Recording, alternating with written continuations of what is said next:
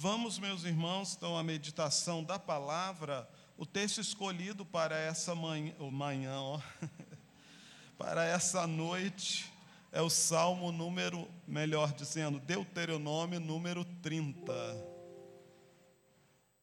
É que eu ainda estou em outro fuso horário aí, confundindo as coisas. Deuteronômio, capítulo 30.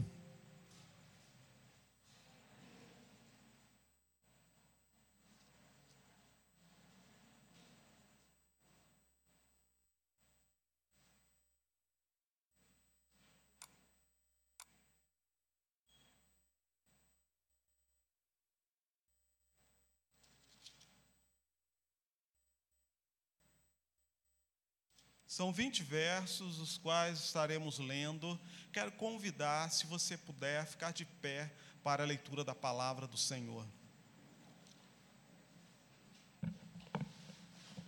Diz assim: Quando, pois, todas as coisas vierem sobre ti, a bênção e a maldição que é por diante de ti, se te recordares delas entre as nações para onde eu te lançar, ou para onde lançar o Senhor teu Deus, e tornares ao Senhor teu Deus, tu e teus filhos, de todo o teu coração, de toda a tua alma, e deres ouvidos à sua voz, segundo tudo que hoje te ordeno, então o Senhor teu Deus mudará a tua sorte, se compadecerá de ti, te ajudará de novo, de todos os povos entre os quais te havia espalhado o Senhor teu Deus ainda que os teus desterrados estejam para a extremidade dos céus, desde aí te ajuntará o Senhor teu Deus e te tornará de lá. O Senhor teu Deus te introduzirá na terra que teus pais possuíram e a possuirás, e te fará bem, te multiplicará mais do que a teus pais. O Senhor teu Deus se considerará o teu coração e o coração da tua descendência, para amares o Senhor teu Deus de todo o coração e de toda a tua alma para que vivas. O Senhor teu Deus porá todas estas maldições sobre teus inimigos e sobre os teus aborrecedores que te perseguiram. De novo, pois, dará, voz, dará ouvidos à voz do Senhor, cumprirás todos os seus mandamentos que hoje te ordeno. O Senhor teu Deus te dará abundância em toda a obra das tuas mãos, no fruto do teu ventre, no fruto dos teus animais, no fruto da tua terra, e te beneficiará, porquanto o Senhor tornará a exultar em ti, para te fazer bem, como exultou em teus pais. Se deres ouvidos à voz do Senhor teu Deus, guardando os seus mandamentos e os seus estatutos, escritos neste livro da lei, se te converteres ao Senhor teu Deus de todo o teu coração, de toda a tua alma, porque este mandamento que hoje te ordeno não é demasiado difícil, nem está longe de ti. Não está nos céus para dizerem: Quem subirá por nós aos céus? Quem nolo traga e nolo faça ouvir para que cumpramos? Nem está além do mar para dizeres: Quem passará por nós além do mar para que nolo traga, nolo faça ouvir para que o cumpramos? Pois esta palavra está muito perto de ti, na tua boca e no teu coração para a cumprires. Vê que propõe hoje a vida e o bem, a morte e o mal. Se guardares o mandamento que hoje te ordeno, que ames o Senhor teu Deus, ande nos seus caminhos e guarde os seus mandamentos e os seus estatutos, seus juízos, então viverás e te multiplicarás, e o Senhor teu Deus te abençoará na terra a qual passas a possuí-la. Porém, se teu coração se desviar e não quiseres dar ouvido, fores seduzido, te inclinares a outros deuses e os servires, então hoje te declaro que certamente perecerás, não permanecerás por longo tempo na terra a qual vais, passando o Jordão para a possuíres. Os céus e a terra tomo hoje por testemunha contra ti, que te propus a vida e a morte, a bênção e a maldição. Escolhe, pois, a vida para que vivas, tu e a tua descendência, amando o Senhor teu Deus, dando ouvidos à sua voz, apegando-te a Ele, pois disto depende tua vida, tua longevidade, para que habites na terra que o Senhor, sob juramento, prometeu dar a teus pais, Abraão, Isaque e Jacó. Amém? Amém. Senhor, estamos diante da tua palavra santa, abençoada. Pedimos que o teu Santo Espírito, que inspirou essa palavra, venha inspirar esse momento, venha falar aos nossos corações, venha edificar, Senhor, a tua igreja. Recebe nossa adoração nessa noite, no nome de Jesus. Amém. Podeis assentar, irmãos.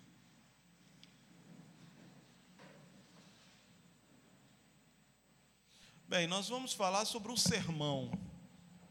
Aí você vai dizer, mas pastor, um sermão falando do sermão? É, é basicamente isso. Nós lemos aqui parte de um sermão pregado por Moisés. E nesse sermão nós queremos analisar alguns verbos que aparecem. Você sabe, verbo exprime ação, movimento. E todo sermão tem esse objetivo: colocar o povo de Deus em movimento provocar algum movimento, alguma reação. E Moisés faz isso. Ele prega o seu sermão e ele procura desafiar o povo de Deus a se mover em determinada direção. E é isso que eu quero falar um pouco nessa noite, sobre esse sermão, parte desse sermão pregado por Moisés. O primeiro verbo que aparece aqui na minha leitura é obedecer. É um verbo difícil de conjugar, não é o verbo obedecer, principalmente na primeira pessoa, eu obedeço, não é? Mas ele transparece nesse texto. E a pergunta que se faz hoje ao mundo gospel, evangélico, a pergunta que se faz hoje no nosso meio é: será que Deus quer que nós o obedeçamos? Obediência é importante para Deus? Bem, você pode não entender muita coisa desse texto. O pastor leu rápido, pode ter alguma palavra difícil. Mas se há alguma coisa aqui que dá para entender, é que sim, Deus valoriza a obediência. Dá para perceber isso na leitura do texto. Deus valoriza a obediência. É, em alguns momentos, alguns podem achar que se ele tiver uma boa performance no culto, comparecer de tempos em tempos e cantar, balançar e fazer e acontecer, pronto, não precisa mais nada, Deus já está satisfeito. Não é verdade? Eu vou ao culto todo, todo domingo, e aí eu canto, eu choro e tal. Não estou dizendo que seja errado, não é? Se, se você sente algo legítimo, um desejo realmente de se entregar, de cantar, não tem nada de errado. Mas o que eu quero dizer que é errado é achar que só isso basta. Se você ler os primeiros capítulos do profeta Isaías, não é, como nosso irmão Neves estava lembrando aqui na escola dominical, se você ler os primeiros capítulos do profeta Isaías, é exatamente isso que acontece. Eles têm um belo templo, muitos corais, todo mundo na beca, e o sacerdote faz o seu ritual perfeitamente. É como se fosse um show, uma coisa extraordinária. Mas durante a semana eles estão em pecado. E Deus reclama. Deus chega a dizer para eles: por que vocês abrem esse templo? Por que vocês comparecem na minha presença? Deixe esse templo fechado, ninguém vem à minha presença, porque vocês fazem tanta coisa no culto, mas durante a semana estão no pecado.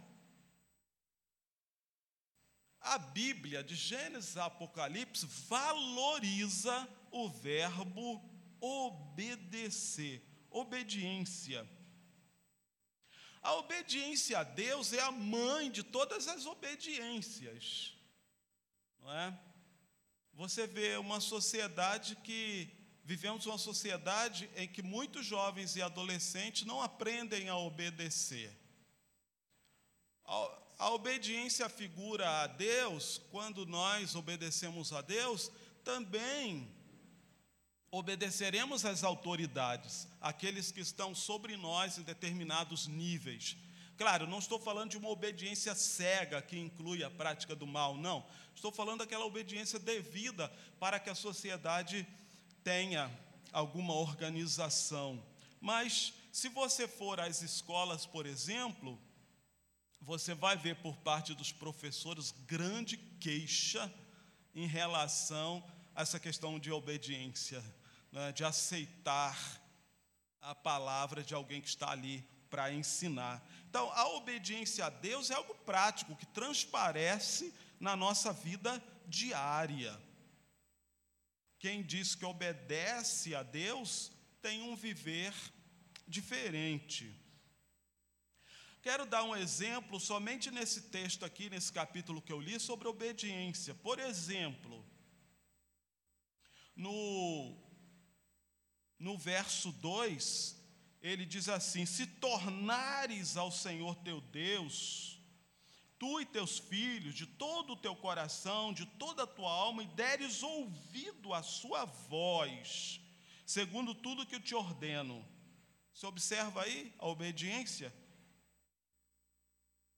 Vamos então ao contexto aqui desse texto. O que está acontecendo à volta? O que está acontecendo nesse momento? O povo de Israel tinha saído do Egito, eles caminharam 40 anos, e eles agora estão ao lado do rio Jordão para entrar na terra. Há um rio, e eles estão aguardando as últimas instruções, e esse sermão de Moisés é esta última instrução. Moisés está pregando ali, eu até imagino que ele pregou por mais tempo, por mais horas, né? Porque ele sabia que não ia entrar na terra com o povo, ali era a sua última palavra, a sua despedida. E então ele está falando àquele povo sobre a oportunidade, a necessidade de obedecer a Deus, porque Deus estava introduzindo eles na terra mas Moisés também sabia, é, pela própria orientação de Deus, que aquele povo no futuro iria desobedecê-lo. Ele está pregando, o povo vai entrar na terra e ele já está dizendo: vocês irão desobedecer a Deus, e Deus vai espalhar vocês por todos os povos da terra. É esse o momento do sermão. Ele está dizendo: Deus vai espalhar vocês. Aí agora ele está mostrando, além do julgamento, além do que vai acontecer, ele está dizendo: mais. Você já viu como mais é importante? A pessoa vai falando, falando, falando, mais. Aí você diz: aí vem coisa. Quando falou mais. Né? Então Moisés estava falando ele diz: Mas vocês vão se, ser espalhados por toda a terra, mas se vocês se arrependerem, tornares ao Senhor, deres ouvido à sua voz. Obediência. E é interessante que Moisés mostra aqui que a obediência não tem tempo para começar. Ele está dizendo: vocês serão castigados, mas se vocês resolverem obedecer ao Senhor, vocês irão voltar para o Senhor, o Senhor vai voltar para vocês. Quando vocês se voltarem para Deus, Ele se voltará para vocês. Verso 2: E tornares ao Senhor teu Deus, tu e teus filhos, de todo o coração, de toda a tua alma, e deres ouvido à sua voz, segundo o que eu hoje te ordeno. Deus mudará a sua sorte. Obediência, mesmo para aqueles que já pecaram, mesmo para aqueles que já desobedeceram, mesmo para aqueles que se desviaram, há uma oportunidade, há uma chance, se você se voltar para o Senhor e começar a obedecê-lo. No verso 8 diz assim: Se de novo, pois, deres ouvido à voz do Senhor e cumprires todos os seus mandamentos que hoje te ordeno. No verso 10 ele diz: Se deres ouvido à voz do Senhor teu Deus, guardando seus mandamentos, seus estatutos, escritos no livro da lei, e te converteres ao Senhor teu Deus de todo o teu coração e de toda a tua alma. No verso 14 ele diz: Pois esta palavra está muito perto de ti, na tua boca, no teu coração, para a cumprires. E no verso 16: Se guardares o mandamento que hoje te ordeno, guardar o mandamento do Senhor, obedecer. Então, o Senhor não está interessado apenas, somente na minha performance. Se eu sei cantar, orar, ou ler a Bíblia, ou entregar uma oferta, ou um dízimo, tudo isso tem valor, mas somente se for acompanhado pela obediência. E essa obediência não é num culto de uma hora, é durante as 24 horas de todos os dias da semana. Então, essa obediência acontece no meu trabalho, nos meus estudos, na minha hora de lazer, no meu relacionamento com as pessoas, até com os meus inimigos. Eu tenho que obedecer ao Senhor. Então, a chave, a obediência. Deixa eu destacar um outro verbo que Moisés usa aqui muito no sermão, que é o verbo arrepender. Arrepender. Ele diz assim no verso 2: é, E tornares ao Senhor teu Deus, tu e teus filhos, de todo o coração e de toda a tua alma, deres ouvido a sua voz, segundo tudo que hoje te ordeno. Essa é uma grande definição de arrependimento. Ele diz: tornares ao Senhor teu Deus. Então, arrependimento, o ser humano está andando numa direção e ele então volta na direção contrária. Ele está andando numa direção que leva para longe de Deus, mas aí ele ouve a voz de Deus, retorna e volta na direção de Deus. É o que Moisés está dizendo aqui: olha, se vocês tornarem para Deus, vocês saíram do caminho de Deus e se vocês ouvirem a voz dele e voltarem para ele de todo o coração, de toda a alma, e deres ouvido a sua voz, então o Senhor teu Deus mudará a tua sorte e se compadecerá de ti. Arrependimento também é um verbo muito conjugado na Bíblia. Houve até um tempo em que os crentes eram chamados de os arrependidos, né? os arrependidos. Houve um tempo em que fomos apelidados né, dessa forma. E é um grande verbo, muito importante. Ah, esse arrependimento não acontece só uma vez na vida, naquele dia que entreguei minha vida a Cristo, mas esse arrependimento deve ser diário. Quando percebemos o pecado na nossa vida, precisamos ali nos arrepender daquele pecado confessando ao Senhor. Então, Moisés convida aqui o povo a tornar-se para Deus, voltar. Isso significa arrepender-se. Não sei se você já fez isso, mas esse arrependimento bíblico ele é especial porque ele precisa ser de todo o coração. Ele diz aqui: tornares ao Senhor teu Deus, tu e teus filhos, de todo o teu coração, de toda a tua alma. Coração é o centro da pessoa, o centro de comando da nossa vida, é o centro do nosso ser. E de se voltares ao Senhor de todo o coração, quer dizer, com todo o seu ser. Há um arrependimento falso, fraquinho, é, arrependimento da boca para fora, ah, estou arrependido. Esse não vale. É preciso sentir profundamente que o que fez contrariou a Deus, feriu o coração de Deus.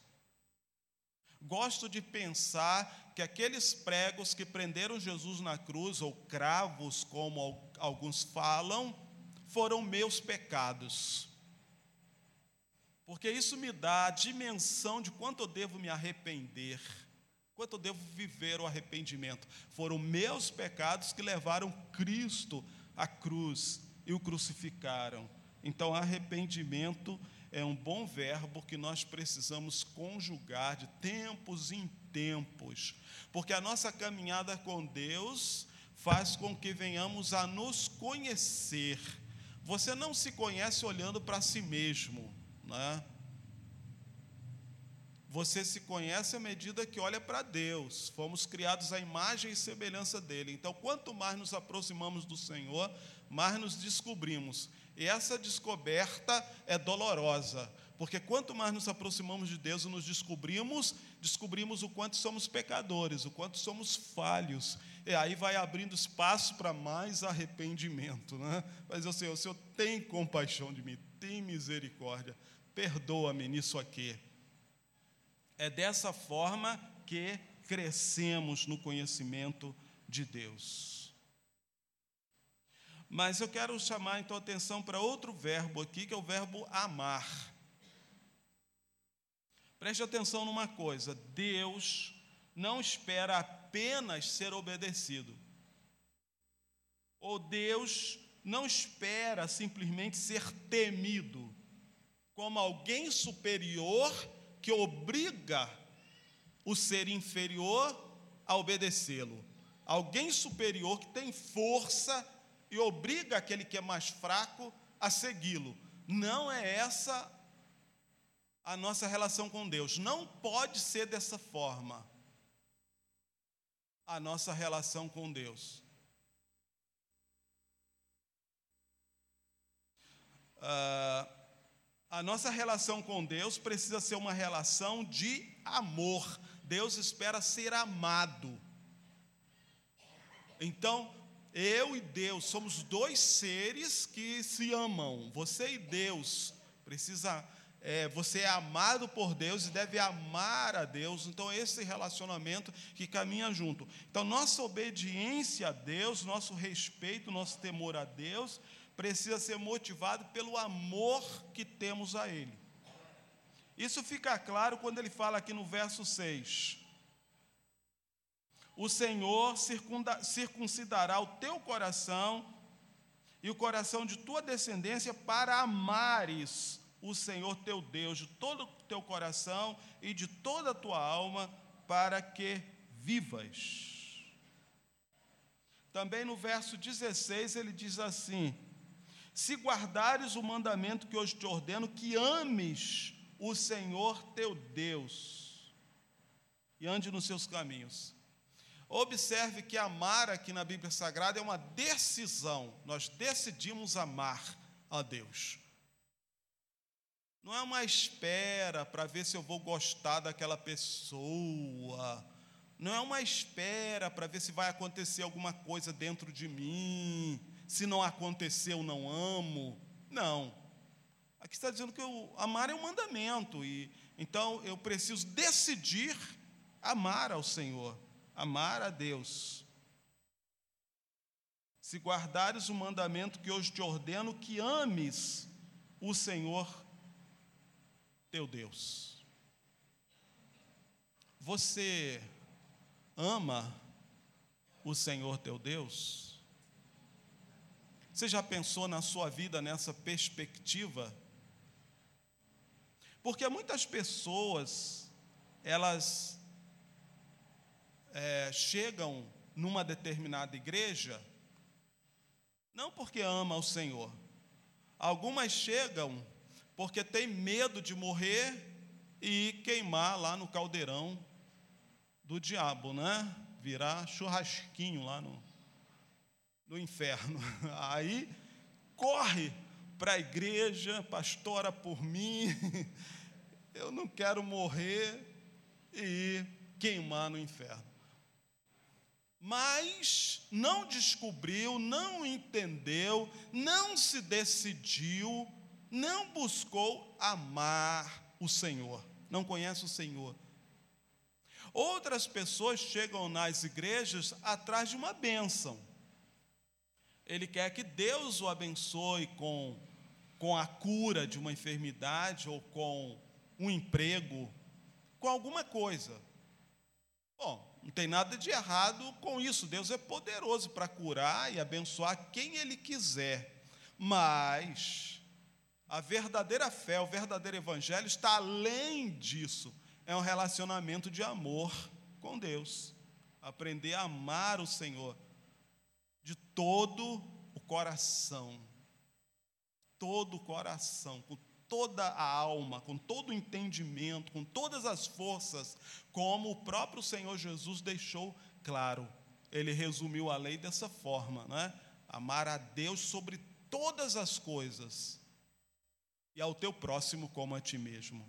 Então, o verdadeiro arrependimento, a nossa decisão em obedecer, leva a um verdadeiro e profundo arrependimento, mas que também nos leva a descobrir o amor a Deus, a amar ao Senhor. Será que o Senhor nos deu motivo para amá-lo?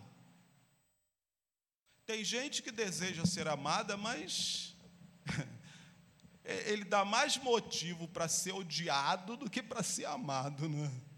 ou ela. Mas a Bíblia Sagrada nos mostra o quanto o Senhor age em nosso favor o quanto Ele está disposto a nos abençoar e o grande presente que Ele nos deu, que foi seu próprio Filho Jesus Cristo. A Bíblia Sagrada fala que Deus é um Deus de amor. Ele nos deu motivos bastante, suficientes, grandes, para que nós venhamos a amá-lo. Amá-lo. Tomar a decisão de amar o Senhor. Esse é um grande verbo que transparece aqui no sermão que Moisés traz, além de obedecer, arrepender-se, amar. Mas há também um verbo que o Senhor gosta de conjugar, que é o verbo abençoar. Isso transparece aqui dos versos 3 a 7, principalmente, quando ele fala assim: Então, Senhor Deus, mudará a tua sorte, se compadecerá de ti te ajuntará de novo de todos os povos entre os quais havia te havia espalhado o Senhor teu Deus. Ainda que teus desterrados estejam na extremidade dos céus, daí te ajuntará o Senhor teu Deus e te tornará, tomará de lá. O Senhor teu Deus te introduzirá na terra que teus pais possuíram e a possuirás. Te fará bem, te multiplicará mais do que a teus pais e ele vai falando uma série de bênçãos. Por exemplo, verso 7: O Senhor teu Deus porá estas maldições, as maldições que estavam sobre eles, sobre os teus inimigos, sobre os teus aborrecedores que te perseguiram. Amar, abençoar. A Bíblia Sagrada, do início ao fim, ela traz uma série de bênçãos, mas sempre é, unida à questão da nossa obediência ao Senhor.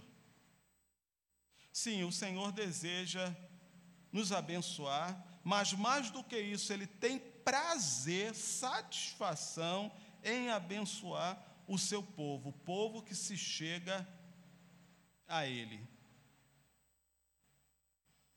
Mas é preciso obedecer. Sobre essa questão de obedecer, ele traz aqui algo bem interessante, quando ele diz a partir do verso 11: O mandamento que hoje te ordeno não é difícil, não está longe de ti, não está nos céus para dizerem quem subirá por nós ao céu para que nolo traga e nolo faça ouvir para que cumpramos, nem está além do mar para dizeres: quem passará por nós além do mar, para que nolo traga e nolo faça ouvir? Pois esta palavra está muito perto de ti, na tua boca, no teu coração, para a cumprires. Ah, no céu, Lá no passado tão remoto, nos dias de Moisés, não se sabia nada sobre, ou quase nada, né, sobre o céu, sobre as estrelas. Era tudo muito distante, muito longe. Hoje nós temos já alguns instrumentos né, que fala dos céus e das estrelas. Então era, era como se ele estivesse dizendo: esse mandamento não está em um local impossível de ser alcançado. O mandamento não está além no mar, também o mar era algo muito grande, difícil ou impossível de ser transposto. Então, ele diz: Esse mandamento está contigo. A palavra está perto, na tua boca, no teu coração. Parece que Moisés está falando para os nossos dias. Parece que ele está falando para nós hoje. Porque quando ele diz que esse mandamento está perto, ah, as pessoas não tinham uma cópia da Bíblia Sagrada. Ele estava acabando de escrever a primeira cópia dos primeiros cinco livros da Bíblia, o Pentateuco. Mas ele está dizendo: essa palavra está perto de você, na tua boca, ela está aí ao teu alcance. Provavelmente ele estava falando isso para a geração daqueles dias, porque ele estava dizendo: nós estamos ensinando essa palavra para vocês. Nós, quer dizer, os líderes, estamos passando o ensinamento para vocês. Então a palavra está perto, não está lá distante, não está além mar, não está no céu, não está distante, a palavra está perto, porque nós estamos passando o ensinamento para vocês. E hoje está muito mais perto. Está mais perto porque cada um pode ter várias cópias da Bíblia, está mais perto essa palavra porque o Espírito Santo de Deus hoje tem um ministério em toda a terra, um ministério constante, direto, falando aos nossos corações e nos ensinando a palavra. Então, se aquele povo naqueles dias não tinha desculpa, nós hoje, menos ainda, não podemos ter desculpa para dizer: não conheço o mandamento, não conheço a palavra, está longe. Não está. Está nas tuas mãos, está nas tuas na tua boca. Mas eu quero ainda citar mais um verbo é o verbo disciplinar ou castigar. Eu gosto da palavra disciplinar, porque castigar pode ser uma coisa assim, foi castigado e pronto.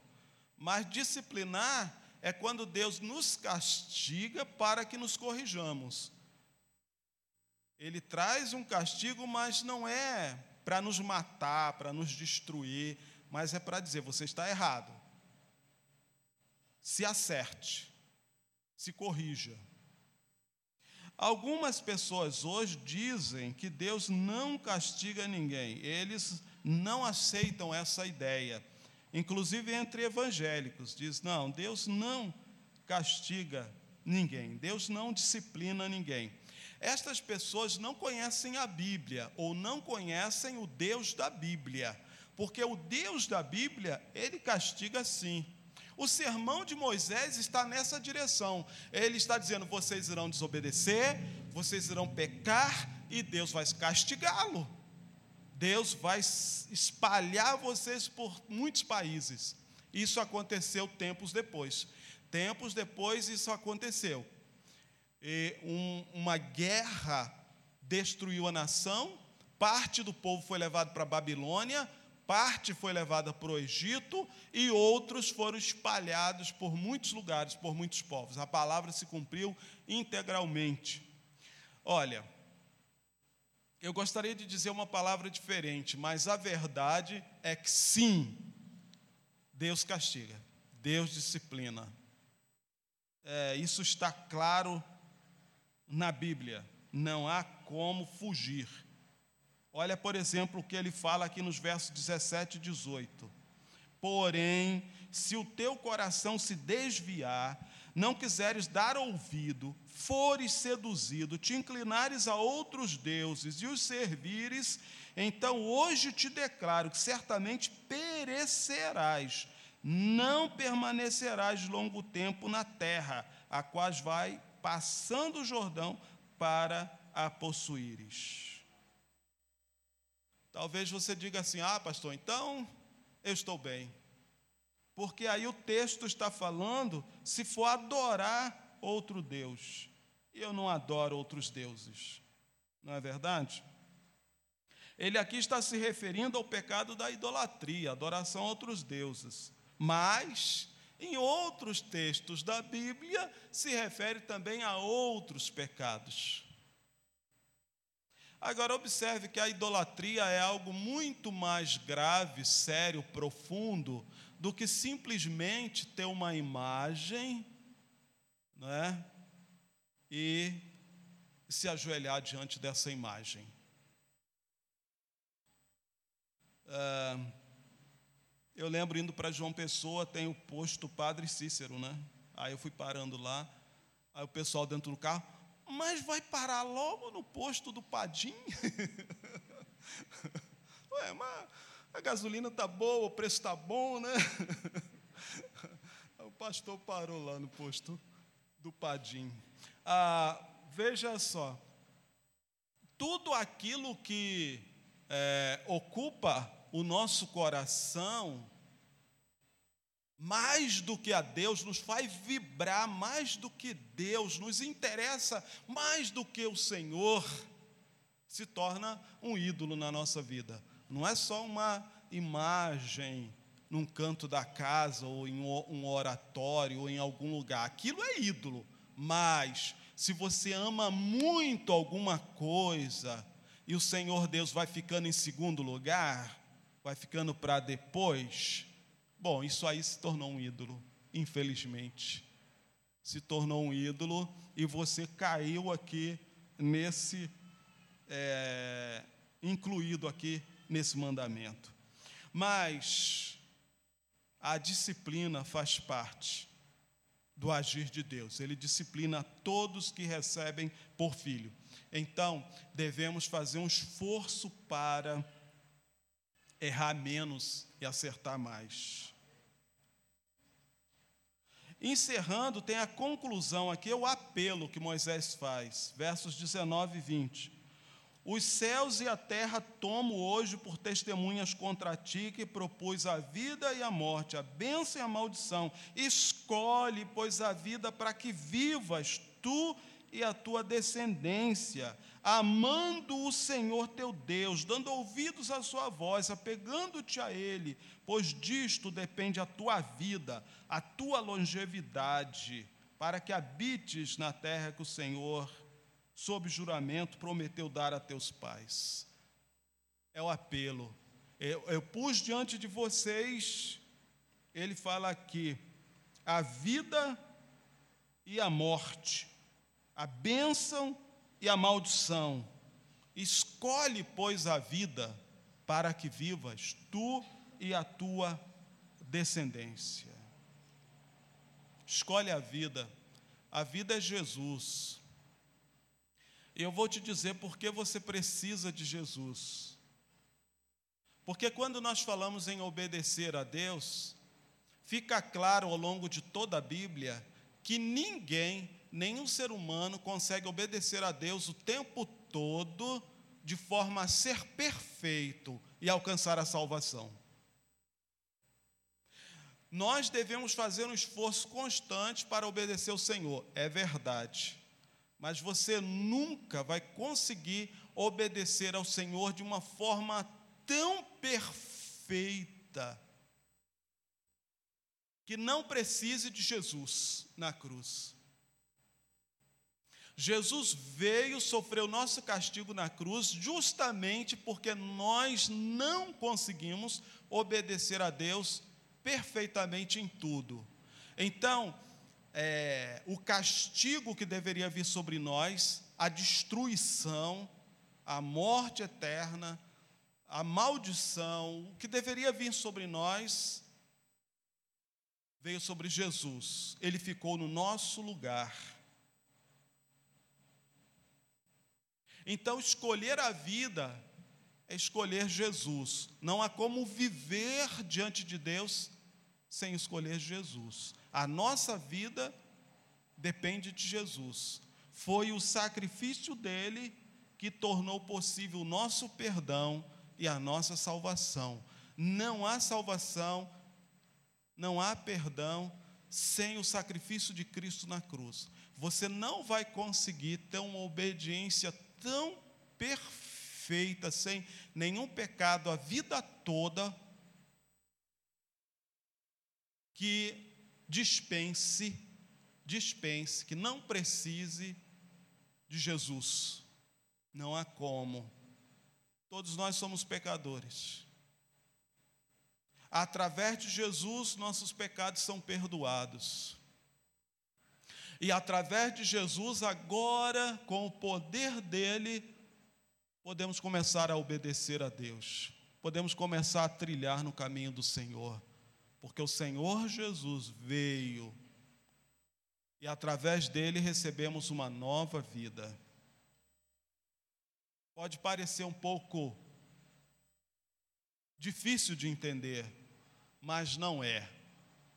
Amar a Deus, desejar cumprir seus mandamentos é fundamental, mas isso só é possível através do Senhor Jesus.